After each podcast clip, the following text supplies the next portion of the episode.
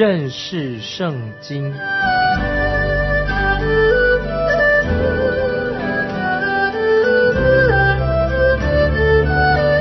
认识上帝的话，把上帝的话带到全世界。本节目是由认识圣经机构和环球广播电台联合制作，欢迎收听。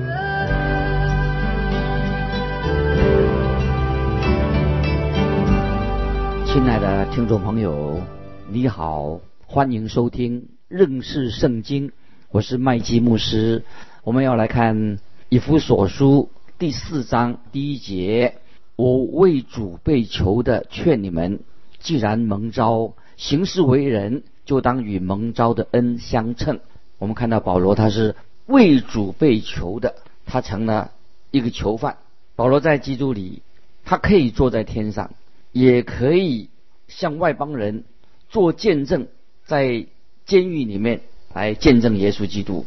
所以保罗说：“我劝你们，既然蒙召行事为人。”就当与蒙召的恩相称。劝劝的是，就是在跟罗马书十二章第一节所用的那个劝劝你那个劝一样的意思。这不是出于西乃山上有火有雷声的命令，乃是出于爱和温柔的一个恳求来劝告。所以说到说，所以弟兄们，我以神的慈悲劝你们，听众朋友，我们行事为人要与。蒙召的恩相称，就是呼召我们行事为人，要跟耶稣基督在基督里面的身份能够相称。在腓立比书一章二十七节说：“只要你们行事为人，就是讲到我们基督徒的生活方式，我们生活的态度，要与基督的福音相称。”所以腓立比书一章二十七节说：“只要你们行事为人，与基督的福音相称。”叫我或来见你们，或不在你们那里，可以听见你们的景况，知道你们同有一个心智，站立的稳，为所信的福音齐心努力。在哥罗西书第一章第十节，听众朋友可以把它记起来，好叫你们行事为人对得起主，凡事蒙他喜悦，在一切的善事上结果子，渐渐多知道神。在这里，哥罗西书一章十节说，保罗指出他自己的生命是基督徒行事为人的一个典范。在天上罗尼家前书第二章十节，我们向你们信主的人是何等圣洁、公义、无可指责，有你们做见证，也有神做见证。所以在这里，听众朋友，我们看到这些经文，保罗劝我们基督徒行事为人要与福音相称。人们他不是看你说什么，他们会评估你是不是因信耶稣基督成为神真正儿女。所以不是嘴巴说的，他们可以从你的行事为人可以看出你是不是一个真正的基督徒。他不是要看你做什么，不是看你说什么，从你的行事为人看出来。那我们接着看啊，约翰一书这个经文我们很熟悉。约翰一书第一章七节说。我们若在光明中行，如同神在光明中行，就彼此相交。他儿子耶稣的血也洗净我们一切的罪。听众朋友，我们要行在神的光明中，就是我们活在神的话语的光明当中。听众朋友，你花多少时间在神的话上、话语上面读经？你的孩子、你的邻居，甚至你的教会，他会不会知道说你到底花多少时间在？啊，认识圣经，在读圣经上面，如果听众朋友你希望与神相交，那你就要行在神话语的亮光当中。我自己曾经提过这件事情。那么有一个人，他在喜欢在路上发福音单张，这些单张当然常常为这些有智慧怎么样来祷告，还有发单张为这件事情代祷。有一个不懂字的人，他拿了一张福音单张，他说：“哎，这是什么东西啊？”当他知道哦这是福音单张的时候，他说我不懂字哎，你发给我单张，因为我不懂字，我看不懂，我只能看看你是怎么样做人的，你的行为如何。听众朋友，这个就是一个基督徒，他所能够讲的最短的、最重要的道，就是从你的行为要看看你怎么样做人。等于说，基督徒这个就是你所讲的最短，就是最重要的道，在人观察你的行事为人，他会看你在做什么。保罗他根据他他们基督徒是蒙召的，所以保罗都特别劝勉他们，并且保罗都解释说，既然你已经活在神的恩典当中。不但要活在神的恩典当中，你要活在神的旨意里面。啊，接下来我们继续看以弗所书第四章第二、第三节：凡事谦虚、温柔、忍耐，用爱心互相宽容，用和平彼此联络，竭力保守圣灵所示合而为一的心。听众朋友，这两节经文也非常重要，是我们基督徒的行为。谦虚就是我们要常常采取一个低姿态。保罗所讲的道。他自己必须要以身作则，谦虚的反面啊，就是骄傲的意思。我希望神学院今天的神学院里面，不要再栽培那些很有头脑的、很聪明的传道人。他应该教导神学院的这些学生要凡事谦虚。我曾经听过这样的一个故事：有一个教会，他很缺少那些讲道的人，所以神学院就派了一个非常优秀的一个年轻人去教会讲道。他在学校里面，他的功课表现很突出，但是这个年轻人他没有什么讲道的经验。他对能够在大教会今天能够去讲道，哇，他心里面觉得哎呦很好，他觉得有点骄傲。当他一站起来面对会众的时候啊，他突然间心里面很紧张，他就忘掉他所讲的道。他虽然手上有一个讲稿，但是他紧张，他全部忘掉了。结果他结结巴巴的把道都讲完了。满脸羞惭的下了讲台，他知道他今天讲的实在是糟透了。这个时候，就是有位一个矮小的老姐妹就对这个年轻人说：“他年轻人呐，今天早上你上讲台讲道的时候啊，我一直注意你。我想对你说一句话：如果你上讲台的时候，你的心态如果能够跟下讲台的时候一样，那么你下讲台的时候啊。”就能够像你上讲台的时候一样，听众朋友，这个年轻人也许他很骄傲的上了讲台，现在却很卑微的、很谦虚的下了讲台的。听众朋友，谦卑是我们基督徒最重要的美德。听众朋友，你有这个美德吗？我有吗？有没有反省自己？菲利比书二章三节说：凡事不可结党，不可贪图虚浮的荣耀，只要存心谦卑。个人看别人比自己强，听众朋友，谦卑是主耶稣的特质。在马太福音十一章二十九节，主耶稣他自己说的：“我心里柔和谦卑，你们当负我的恶，学我的样式。”那今天听众朋友有太多的基督徒很喜欢跟人家比较，很喜欢增进，所以觉得很骄傲，为他们有地位的骄傲啊，面子的骄傲，甚至有。恩赐，他觉得有恩赐的骄傲，或者以为靠恩典得救了，也因为靠恩典得也要骄傲，这个太奇怪了，这是不应该的。我们应当每一位基督徒要心存谦卑。听众朋友，你要心存谦卑。曾经有一个小故事说，有一群人去参观贝多芬，贝多芬音乐家，天才音乐家贝多芬在德国的老家，他们去参观，那个导游就带他们。参观看到贝多芬之前所用过的钢琴，那么这个导游简介结束之后，导游就问说：“哎，我们当中有没有人要来弹一两首曲子？弹这个弹弹用这个钢琴来弹弹这个弹曲子？”忽然之间，大家就啊就冲到那座钢琴前面去了。哎，但是有一个人没有上去，他是例外，他不上去。大家冲到钢琴旁边想要弹一下，他没有出来。这位绅士，他一头银色的白发，光亮的银色白发。那导游就问这位老先生说：“哎，你要不要也上这个钢琴啊？在这个钢琴上，贝多芬弹过的钢琴了，弹一首曲子吗？你不想吗？”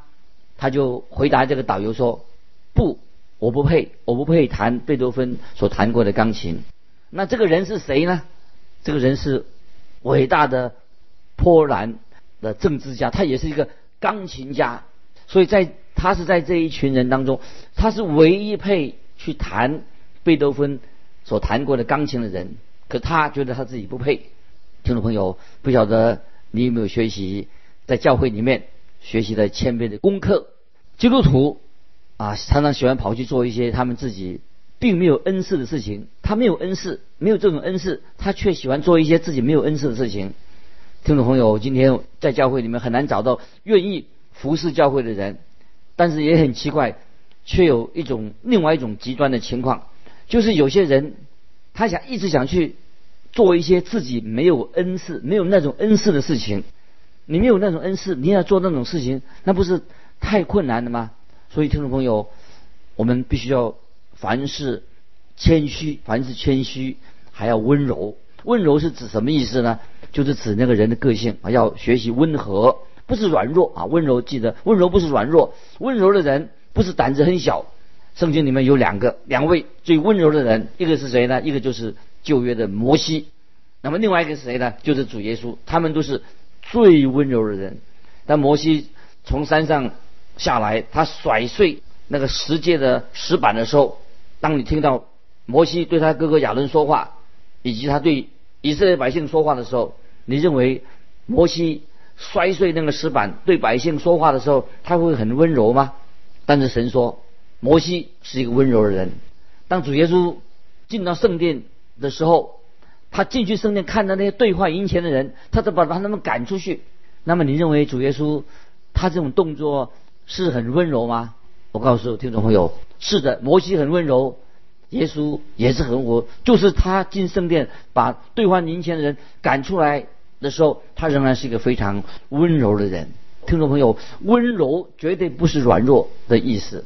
圣经说，温柔的人必须要有立场，有知道他要知道自己做什么，并且他不计代价去要遵行神的旨意，这个才是真正的温柔。所以温柔是什么意思呢？听众朋友，就是你降服在神的旨意之下，这是要听众朋友们了解的。以弗所书也告诉我们，凡是忍耐，忍耐什么意思呢？就是我们要持续的，要很沉稳、很冷静，这是圣灵所结的果子之一啊。看加拉太书五章二十二节就知道了，忍耐不是。叫我们不要急躁，就是接着我们看经文说，用爱心互相宽容，什么意思呢？什么叫做用爱心互相宽容呢？以弗所书所告诉我们的，就是你要有爱心挽回那些软弱跌倒的弟兄。听众朋友，你有没有这样做？真正的所谓忍耐的意思是吧？凡是忍耐，就是要用爱心去互相宽容，就是爱中挽回那些软弱的跌倒的弟兄。我们要学习这样的功课。哥罗西书三章十三节说：“倘若这人与那人有嫌隙，总要彼此包容，彼此饶恕。主怎么样饶恕了你们，你们也要怎样饶恕人。竭力保守圣灵所赐合而为一的心。感谢神，主耶稣他常常为我们能够合一祷告，这是今天教会非常需要保守圣灵所赐合而为一的心。在约翰福音十七章二十一节。”主耶稣的祷告说：“使他们都合而为一，正如你父在我里面，我在你里面，使他们也在我们里面，叫世人可以信你差了我来。感谢神啊！圣灵的四工，就是不但是为给信徒施洗，也使我们合为一体，就做了合一的工作。各在哥林多前书十二章十三节，我们不拘是犹太人。”是希利尼人，是为奴的，是自主的，都从一位圣灵受洗，成了一个身体，隐于一位圣灵。听众朋友，我们信徒要保守圣灵所示合而为一的心，我们不能靠我们自己的力量来制造一个假的合一，制造制造出来人制造出来的，我们也不能够说啊，我加入啊一个合一的运动，一个团体就算合一了，不是的，只有神的圣灵。在圣灵里面，是圣灵的工作，才能使人真正的合一。所以，听众朋友，我们要尽力的啊，保守神所赐的，在灵里面合而为一。因为我们基督徒都是在耶稣基督里面，我们属于同一同一个身体，在一个身体里面，所以我们要知道，在基督里面，我们是同为一体的。我们继续看，回到以弗所书第四章，现在我们读到四到六节，保罗继续。说到有七种，一共七种的合一啊。以弗所书第四章四到六节，身体只有一个，圣灵只有一个，正如你们蒙召同有一个指望，一主一信一喜一神，就是众人的父，超乎众人之上，冠乎众人之中，也住在众人之内。这几节经文也非常重要，讲到有七种合一。第一种合一，身体只有一个，身体是合一的。可以说，从五旬节一直开始，一直到教会被提的这段期间，所有的信徒，所有的在基督里面的人，真正的教会，真正的信徒，他们应当是合一的。这个教会合一的，不但是里面是合一的，隐形的教会是真正的合一的，在外面上，真正的信徒也应该公开的，也是一个合一的，不是四分五裂的。第二，圣灵只有一个。就是说，所有的基督徒都是借由圣灵的喜进入基督徒身体的里面了。圣灵就是要让我们基督徒在基督里面合而为一，所以基督徒要保守这种合一。第三点说到你们蒙召同有一个指望，感谢神，我们基督徒有同一的目标，就是我们将来要离开这个地上的世界，与基督永远同在。我们每一个基督徒都有叫做有福的盼望。这个提多书二章十三节说到，我们基督徒要向这个目标前进。有一天啊，我们都要离开这个世界，与基督永远的同在。感谢神。第四件，一组，以弗所书四章这个说到一组是指什么？就是指耶稣基督。所有的信徒都是属于主的人，他是信徒的主，主耶稣使教会使信徒是合一的。第五是一信，写到第五件事，一信就是指使徒所教导的真理。所以使徒所教导的是要凝聚信徒合一，不是使徒所教导的让教会变成四分五裂。第六啊，说了一洗，一洗是什么呢？就是借由圣灵的洗，我们才能够才是一个真正的洗礼仪式。虽然是用水，是象征着。圣灵的洗礼是透过圣灵的洗，信徒才能会有真正的合一。第七，一神就是众人的父，就说到神是我们信徒的天上的父，只有一位父神。这位父神不是那些不信主的人父神，是信主的人的父神。因为信徒有神儿子的名分，所以信徒他们是合一的。感谢神，所以父神。使人重生的人，都归在父的名下。保罗在这里特别强调，教会就是耶稣基督的身体。那么，教会就是一个新造的人。教会是一个在神面前是一个奥秘，是感谢神，这是一个事实。接下来，有些人以为说啊，那我们现在都关心，只关注上天上的事，对于世界上地上的事啊，那跟我们就无关了。接下来保罗就要说得很清楚，就指出我们虽然是基督徒，是基督的身体，但是我们现在仍然活在这个罪恶、一个败坏的世界里面。因此，保罗同时特别提到今天基督徒在地上的行事为人。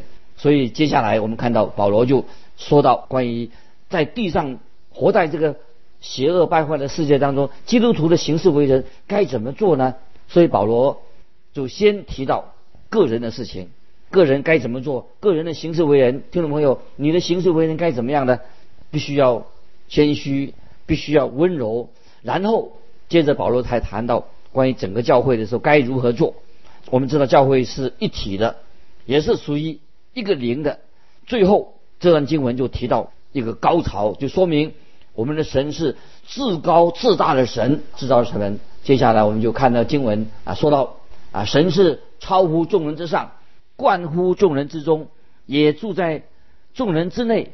就是说到神是超然的神，超然的存在，他超乎一切所有的创造物，他不必依靠任何的受造物，神不需要氧气，也不需要食物啊，神是超自然的存在。神不仅仅是一个超乎众人之上啊，超自然的。感谢神，这个至高至大的神，他不但仅仅超乎众人之上，他也贯乎众人之中，也住在众人之内。这是什么指什么意思呢？就是感谢神，神今日仍然在你我所生存的这个宇宙当中。我们知道神很奇妙，今天神仍然是在地上施行他的计划，施行他的目的。神使人过一个有意义、有价值的人生。虽然我们会觉得，哎呀，今天听众朋友信了主以后啊，仍然会感觉到，哎呀，人是有时觉得很无聊，有时觉得生活很单调。虽然我像我自己做福音节目，有时候觉得，哎呦，在常常做这个福音节目，会不会做的实在是很孤独、很单调？于是我就会马上心里面啊有一个新的想法，就是感谢神，这一切所做的事情都有神的计划，都有神的目的在其中。所以听众朋友，无论我们做什么事情，都有神的计划，神有的目的在其中。